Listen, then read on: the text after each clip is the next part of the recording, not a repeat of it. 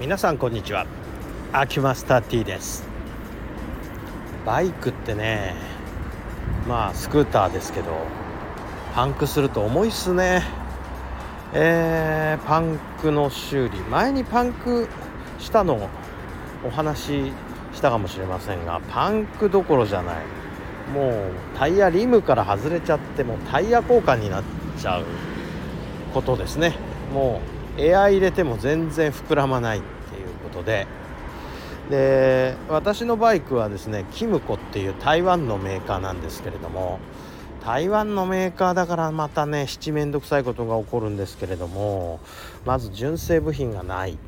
それから、えー、まあ、なんかね部品がないこと例えば後輪外す時はね、えー、マフラー外さなきゃいけない。マフラー外す時のガスケットがまたねない。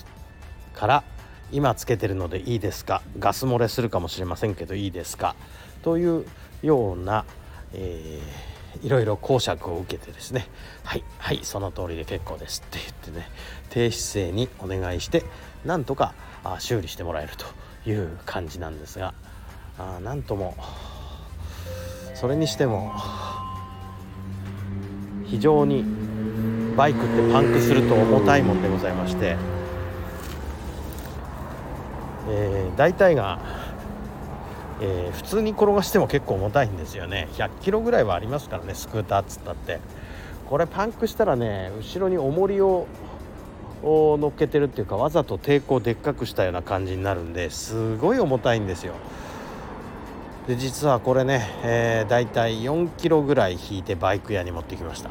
ですからね汗ダクスも本当にいい運動しました今日は。まだ体がね、えー、本調子じゃないのにこんなことやっても。本調子じゃない時に限ってこういうハメになるんですよねいつも。全くね。ついてないと言いますか何と言いますか。日頃の所業が悪いっていうことも言えるのかもしれません。えー、というわけで本日バイク屋にバイクを持ってきたそういうお話でございます。つまり仕事が暇だったということでもあります。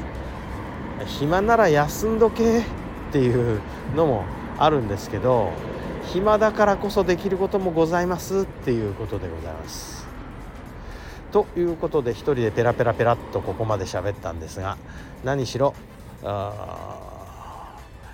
体が衰えたなと感じました。昔は持ってこれたんですが。